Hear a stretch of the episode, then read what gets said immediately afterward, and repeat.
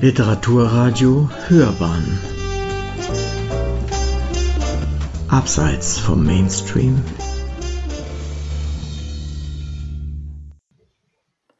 Zeichen und Zeiten. Alba de Cespedes Das verbotene Notizbuch. Wann sind wir wahrhaftig wir selbst? Bereits mit dem Kauf überschreitet sie ganz bewusst eine Grenze. An einem Sonntag im November entdeckt Valeria beim Tabakhändler ein Notizbuch.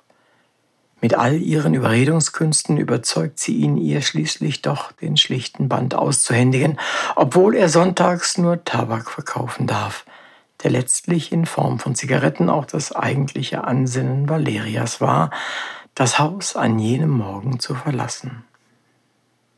Das Notizbuch und das Schreiben verändern fortan das Leben der Ehefrau und zweifachen Mutter. Das verbotene Notizbuch hat die kubanische italienische Schriftstellerin Alba de Cespedes, sie lebte 1911 bis 1997, einen zeitlosen Klassiker über eine Frau und das verzweifelte Ringen um Selbstbestimmung geschrieben, der in einer Neuübersetzung von Verena von Koskul nun wieder entdeckt werden kann. Enkelin des kubanischen Präsidenten. 1952 erscheint Quaderno Proibito im italienischen Original. Die Autorin, Enkelin des ersten kubanischen Präsidenten Carlos Manuel de Cespedes und Tochter eines kubanischen Diplomaten und einer Italienerin, ist da nicht nur in literarischen Kreisen, sondern bereits einer breiten Öffentlichkeit bekannt. Mit einem Erzählband debütiert sie 1935. Wenige Jahre später wird ihr erster Roman veröffentlicht und zu einem Bestseller. 1944 gründet die Autorin und Verfasserin von zudem Lyrik sowie Drehbüchern die Literaturzeitschrift Mercurio, hält Kontakt zu zahlreichen bekannten Autoren. Während des Zweiten Weltkriegs unterstützt sie den Widerstand. In den 1960er Jahren zieht es sie nach Paris. Neben der Neuübersetzung ihres Romans Das verbotene Notizbuch erinnert der Inselverlag zudem mit der kürzlich erschienenen Neuausgabe des Romans aus ihrer Sicht an die hierzulande nur wenig bekannte Journalistin und Autorin. Von Alba de Cespedes ist in Das verbotene Notizbuch indes nur wenig zu finden – eine ganz andere Frau begegnet den Lesenden bei der Lektüre des Romans, der, wie der Titel es vielleicht schon erahnen lässt, in Form eines Tagebuchs geschrieben ist. Von Ende November 1950 bis Ende Mai 1951, also ein gutes halbes Jahr, schreibt die Ich-Erzählerin Valeria Cassati ihre Gedanken und Gefühle in das Buch berichtet zugleich von den Geschehnissen des Tages und blickt zurück auf frühere Ereignisse. Doch das Schreiben ist immer mit einer gewissen Furcht verbunden. Valeria widmet sich ihren Notizen heimlich. Den Band hält sie an wechselnden Orten versteckt. In der Keksdose, in einem Lumpensack, in einem Schrank oder einer Schublade. Zu dieser Angst, als Schreibende entdeckt zu werden, gesellt sich das Gefühl, etwas Falsches zu tun, wenn sie im Geheimen ihre wahrhaftigen Empfindungen in Worte fasst, ihr Innerstes nach außen holt. Jenes Innere, von dem ihr Mann Michele, mit dem sie bereits mehr als 20 Jahre verheiratet ist und ihre bereits erwachsenen Kinder Riccardo und Mirella nichts ahnen gefangen zwischen Verpflichtungen und Anspruch. Eine fehlerhafte bzw. lückenhafte Kommunikation birgt Sprengstoff, und so ist es nicht verwunderlich, dass es im Verlauf des Romans regelmäßig zu Konflikten kommt. Es fällt Valeria schwer, über ihre Bedürfnisse zu sprechen. Allzu eng schnürt sie das Korsett aus Verpflichtungen und dem fremden wie eigenen Anspruch ein überlagert von einem Rollenbild, das auf den ersten Blick historisch erscheint, aber bis heute noch nie gänzlich verschwunden ist. Die Frau hat eine gute Mutter, Haus- und Ehefrau zu sein und der Familie zu dienen. Die gerade im Zuge der Corona-Pandemie aufgekommene Diskussion zur unbezahlten und oft auch kaum gewürdigten Care-Arbeit von Frauen ist da bestes Beispiel.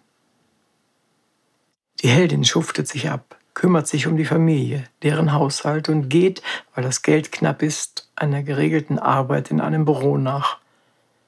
Allzu oft kommt sie da an ihre Grenzen, beklagt ihre Belastung.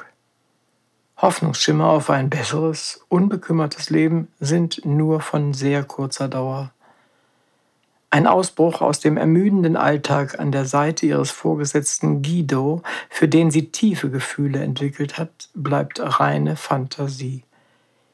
Wie auch der Traum ihres Mannes, aus dem tristen beruflichen Dasein als Bankmitarbeiter zu entfliehen und mit Hilfe einer Freundin Valerias ein bekannter Drehbuchautor zu werden.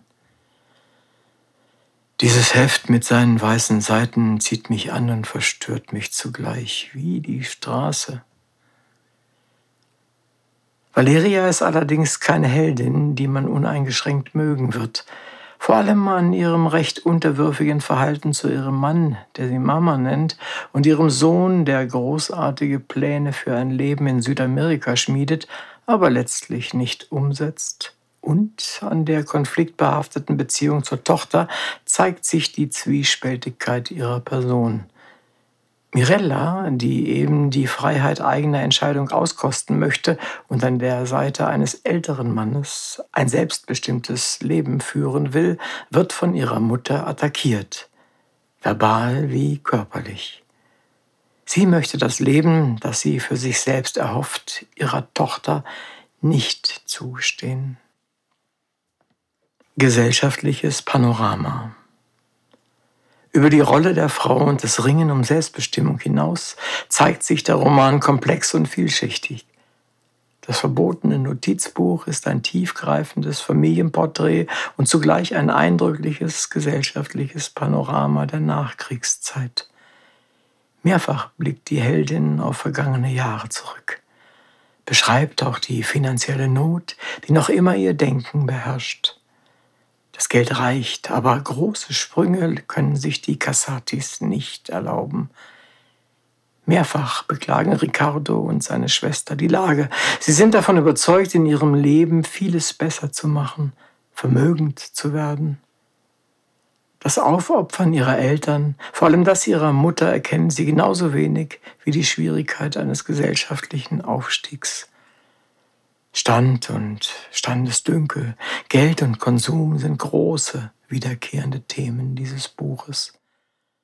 Valeria ist dabei Vertreterin einer Zwischengeneration, die von den Normen der Alten geprägt worden ist und den Aufbruch der Jungen nur passiv beobachten kann, anstatt einen eigenen Neustart zu wagen und an ihrer eigenen Lage etwas zu ändern.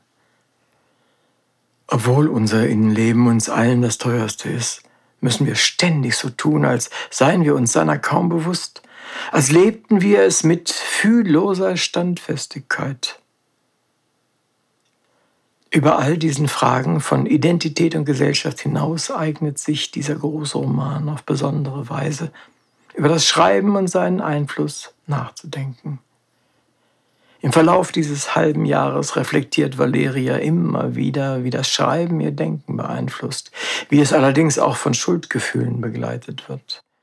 Über einen gewissen Zeitraum dreht sich alles um ihr Notizbuch und das Füllen der Seiten. Es wird zu einem inneren Bedürfnis. Mit dem Schreiben, so bemerkt sie, erscheinen ihre Erinnerungen präsenter, intensiver. Am Ende entscheidet sich Oleria jedoch, die Zeit wieder zurückzudrehen. Ihr Abschied vom Notizbuch bedeutet letztlich auch eine Absage an einen erhofften Neubeginn, der nur durch das Schreiben lebendig wurde. Ernüchterung stellt sich beim Lesen ein und wirkt auch als eine Art Spiegel. Was wollen wir mit unserem Leben und was hindert uns womöglich daran? Sie hörten Zeichen und Zeiten. Alba de Cespedes, das verbotene Notizbuch. Eine Rezension von Konstanze Mattes. Sprecher Uwe Kulnig.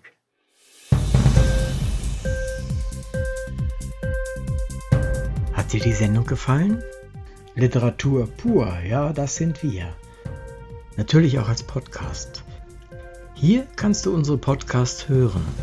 Anchor, Spotify, Apple Podcast, iTunes, Google Podcasts, radio.de und viele andere mehr.